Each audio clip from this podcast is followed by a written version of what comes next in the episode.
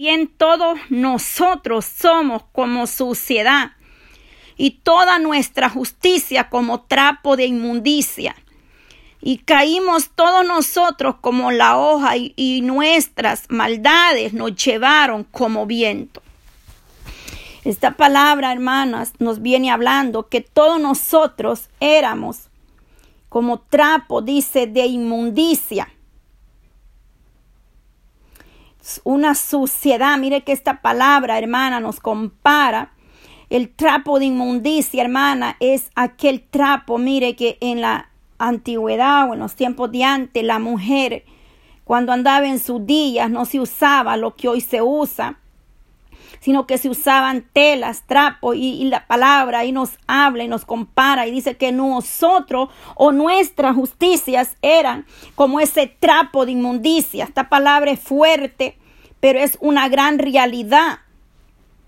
El Señor nos viene hablando que nosotros éramos así, nosotros, nosotros mismos, no podemos eh, ser justos, nosotros somos justificados por medio de nuestro Señor Jesucristo. ¿Qué nos quiere decir con todo esto? Que la justicia eh, solamente es de Dios. Isaías acá se refiere que aquellas personas cuya justicia es en realidad viene a pasar a ser una hipocresía porque el único justo y verdadero solo es nuestro Señor Jesucristo.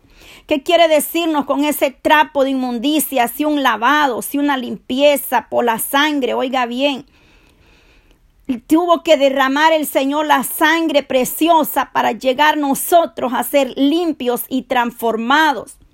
A través de la sangre de nuestro Señor Jesucristo, el Mesías, fuimos nosotros limpiados de nuestros pecados y todavía estábamos usando esos trapos sucios, los trapos de inmundicia que se usaban antes de ser limpiados por la sangre. Oiga bien, antes de que nosotros viniéramos a Cristo, estábamos usando esas, ese trapo de inmundicia. Pero a través de la sangre de Jesucristo fuimos limpiados, entonces somos justificados por medio del sacrificio, por medio de Jesucristo, nosotros llegamos a ser justificados. Nos limpió del pecado, del, del, somos lavados por la sangre de Cristo.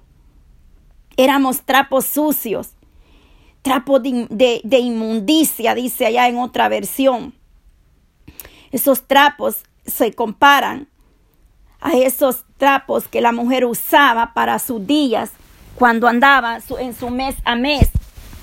Entonces esos trapos sucios, así estábamos nosotros, hermanas, comparadas.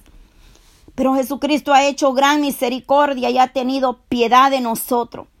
Pero hay de nosotros si nos queremos seguir contaminando y ensuciándonos o nos creemos nosotros que ya estamos nosotros excepto, o, el Pablo dijo, el que esté firme, mire no caer.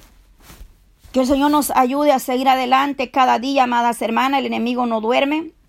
Él anda viendo cómo robarte el gozo, cómo, cómo robarte la paz. Pero está reprendido y está vencido.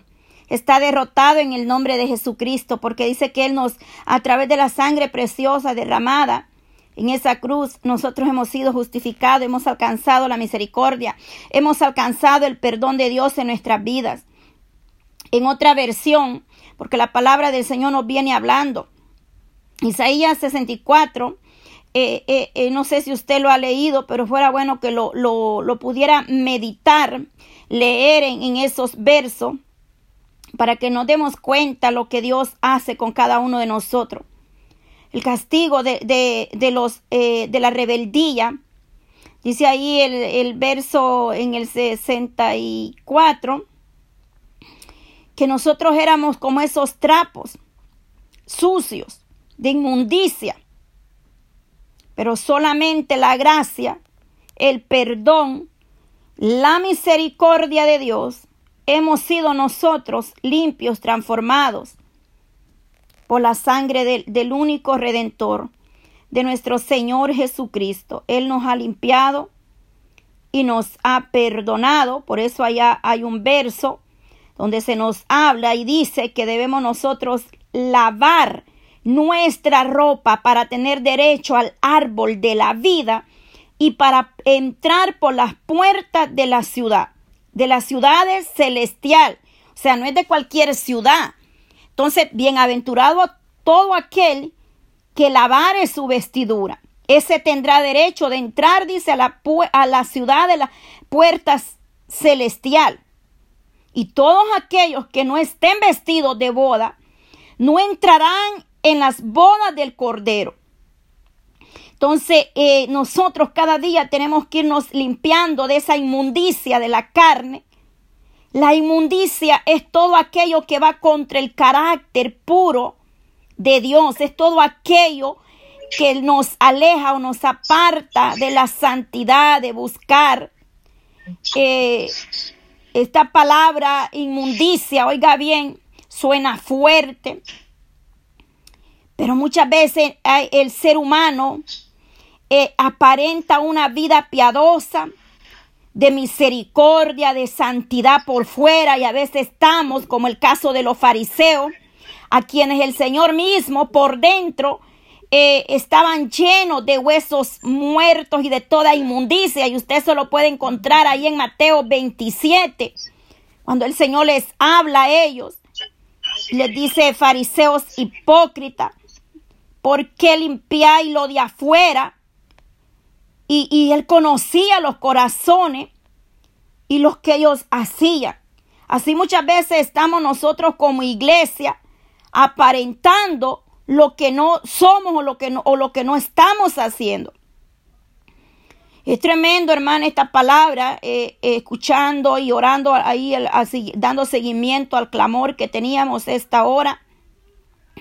El Señor me daba esta palabra, me la traía a mente, a memoria. Yo decía, Dios mío, es que nosotros en realidad éramos una chaga podrida.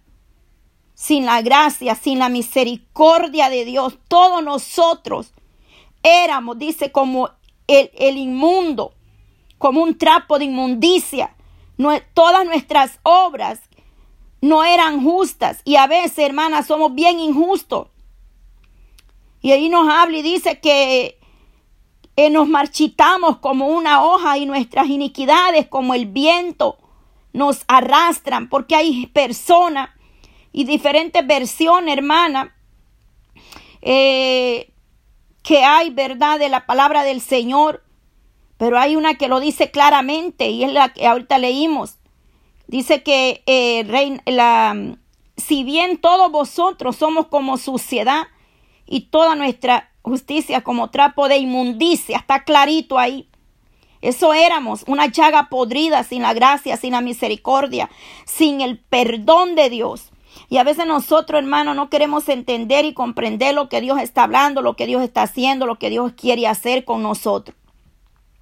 Pero la misericordia de Dios nos ayuda, hermanos, y a, hermanas, a seguir adelante, a no desmayar. A mí me duele el alma yo trato, hermana, de hacer lo mejor que pueda. Trato de explicarme lo mejor que puedo, pero no, no sé. Eh, el Señor nos ayude, nos dé la fuerza, nos dé la fortaleza. Yo le he dicho, Señor, heme aquí, pero verdaderamente, hermana, estar llevando o estar, hermana, en un ministerio no es nada fácil. Hay luchas, hay pruebas, hay situaciones que tenemos que aprender a, tolerar, a soportar. Y es que la gente quiere ver perfección en el ser humano cuando el único perfecto es nuestro Señor Jesucristo. O sea, todos somos humanos y, no, y nos equivocamos. Y entonces a veces nosotros, hermanas, somos tan injustos. Pedimos en otro lo que ni nosotros mismos podemos dar o podemos hacer. Y eso es, es porque somos injustos unos a otros. Pero que el Señor nos ayude a seguir adelante, amadas hermanas. Porque cuando se trata para Dios, yo quiero hacer lo mejor posible. Y la palabra a mí me dice estar en paz los unos con los otros. Tenemos que tener paz. Y oremos por todos aquellos que salen a predicar la palabra a las calles. Por aquellos que están en un altar llevando la cruz negándose a sí mismo a pesar de las luchas, a pesar que se levantan contra ti, a pesar que la gente quiere ver una perfección en ti. No te detengas, hermana, avanza. No calles, no contrite lo que Dios le ha dado, va a sufrir, va a pagar un precio. Porque el mismo pueblo es el que se va a levantar, se va a oponer, se va a venir en contra de ti. Porque a veces tú le vas a explicar de una manera, o aunque tú trates de hacer lo mejor que tú puedas, hay gente tan cerrada de entendimiento.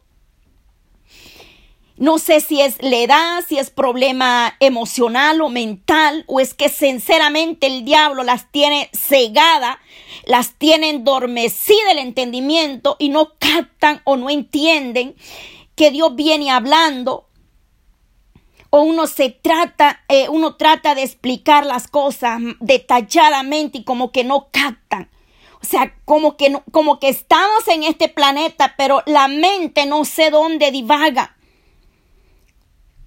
Y no es fácil, porque tú tienes que aprender a sobrevivir con eso, ser paciente. Y quizás te van a hacer la misma pregunta mil veces. Y tú vas a responder lo mismo quizás una y otra vez. Y por, y por rato tú dices, bueno, o no me doy a entender o no me entiende o qué está sucediendo. Y el Señor a mí me da es que su mente, el enemigo, la tiene adormecida. Por un oído oímos y por el otro se nos sale lo que oímos. Somos oidores pero no queremos ser hacedores y esas palabras me daba el Eterno ahorita aquí de rodilla. Y se me vino ese verso, me lo dio en el Espíritu. Se lo repito una vez más para que usted pueda meditar Isaías 64, 6. Todos nosotros somos como dice ahí, como un trapo éramos. Sin la misericordia de Dios, ¿qué sería? De nosotros. Es por gracia, es por misericordia que nosotros estamos de pie. Yo aquí en ningún momento me, me creo más que nadie. Aquí todas tienen la misma autoridad y el mismo poder. ¿Por qué? Porque si usted le está sirviendo al Dios que yo le creo, usted tiene poder y autoridad para huyar serpientes y escorpiones. Usted tiene el poder y autoridad para reprender demonios. Que usted no quiere ejercer la autoridad y el poder de Dios es otra cosa. Ese no es mi problema, es su problema, porque usted no se determina a servir a Cristo. Que usted esté claudicando o el pueblo, nosotros claudiquemos en dos pensamientos, que queramos hacer al Dios grande, pequeño es otro, otro asunto.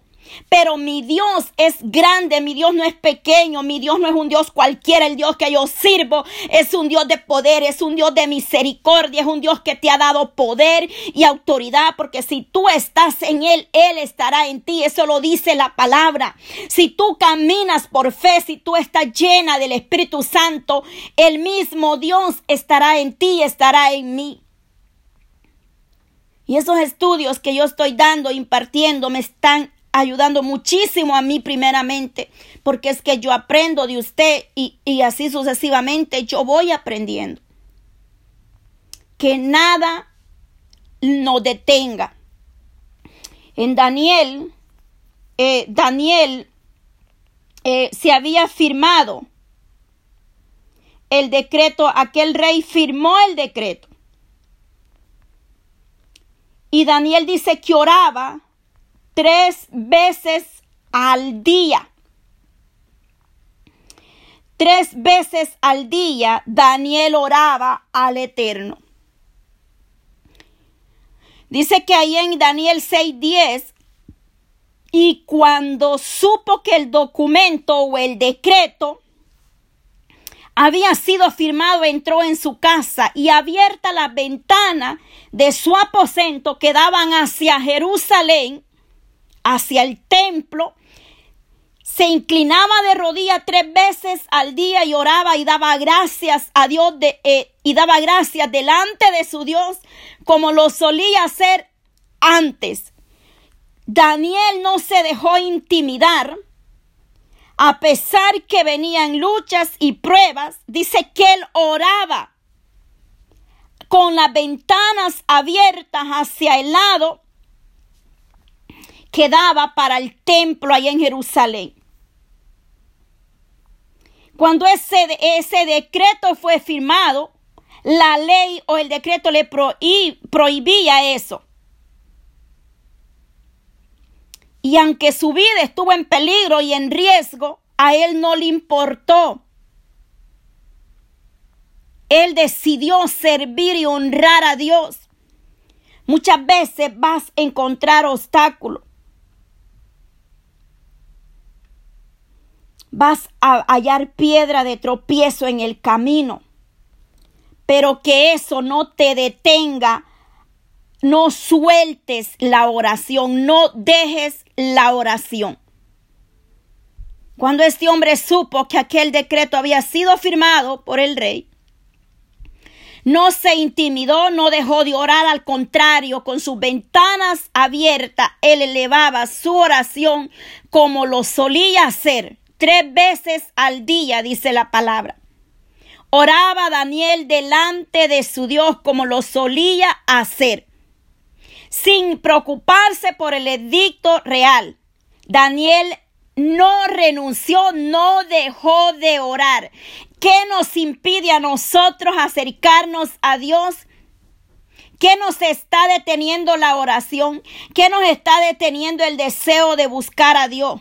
Yo no sé cuál sea la piedra o el tropiezo, pero en esta palabra, esos son los versos que el Señor me daba en esta hora para poder compartir con ustedes. No nos rindamos a pesar que vas a derramar lágrimas de dolor, de sufrimiento.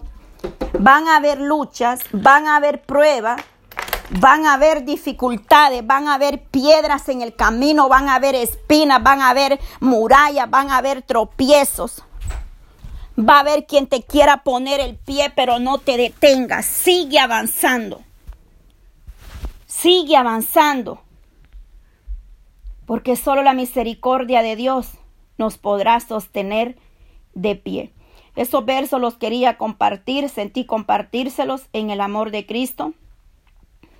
Dios sabe por qué y por qué Él nos pone le dejo con esos versos para que usted medite. Yo ya se los dije ahí una vez más. Isaías 54, 6, Daniel 6, 10, donde Daniel dice que oraba tres veces al día. Quizás no has visto la respuesta. Quizás estés pasando luchas. Pero si nosotros nos mantenemos fiel a Dios, Él va a ser fiel a nosotros. Porque lo que Él ha prometido, Él cumplirá su propósito en ti y en mí porque para Dios no hay nada imposible, amadas hermanas. Dios es grande, poderoso y misericordioso. Aquella mujer daban voces y la querían callar los discípulos. Pero entre más voces, eh, eh, entre más la querían callar, más gritaba. Aquel ciego también decía, Jesús, hijo de David, ten misericordia de mí, y más él gritaba. Hasta que Jesús tuvo misericordia de él y obró y hizo el milagro. Lo que Dios tenía que hacer lo hizo. Por misericordia, que el Señor complete y perfeccione la obra en tu vida y en mi vida. Y orando los unos por los otros. Porque fácil no es el camino mentirosa afuera.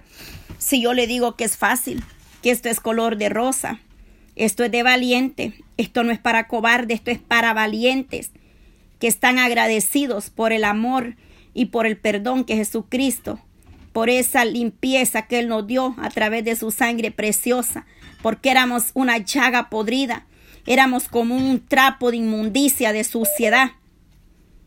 Pero Dios tuvo misericordia de nosotros, Él tuvo perdón, Él nos dio ese perdón, eh, Él tuvo piedad de nosotros, Él, Él nos perdonó, Él es bueno y para siempre su misericordia. Así es que le compartí esos versos en el amor de Cristo, para la gloria del Señor, que sea de bendición a su vida, y meditemos eh, eh, en que el único justo es nuestro Señor Jesucristo, el único bueno. Nuestro Señor Jesucristo dijo a aquel joven, ¿por qué me llamáis bueno si el único bueno es mi Padre? Así es que avanza, iglesia, no, no te detengas, no mires a la derecha ni a la izquierda porque los días son malos y el tiempo corre y en un abrir y cerrar de ojo van a suceder muchas cosas pronto y ya no habrá ni oportunidad. Que el Señor le ayude, le dé la fuerza a seguir adelante y le motivamos el día de mañana, viernes 10 de marzo, a poder unirse a la vigilia.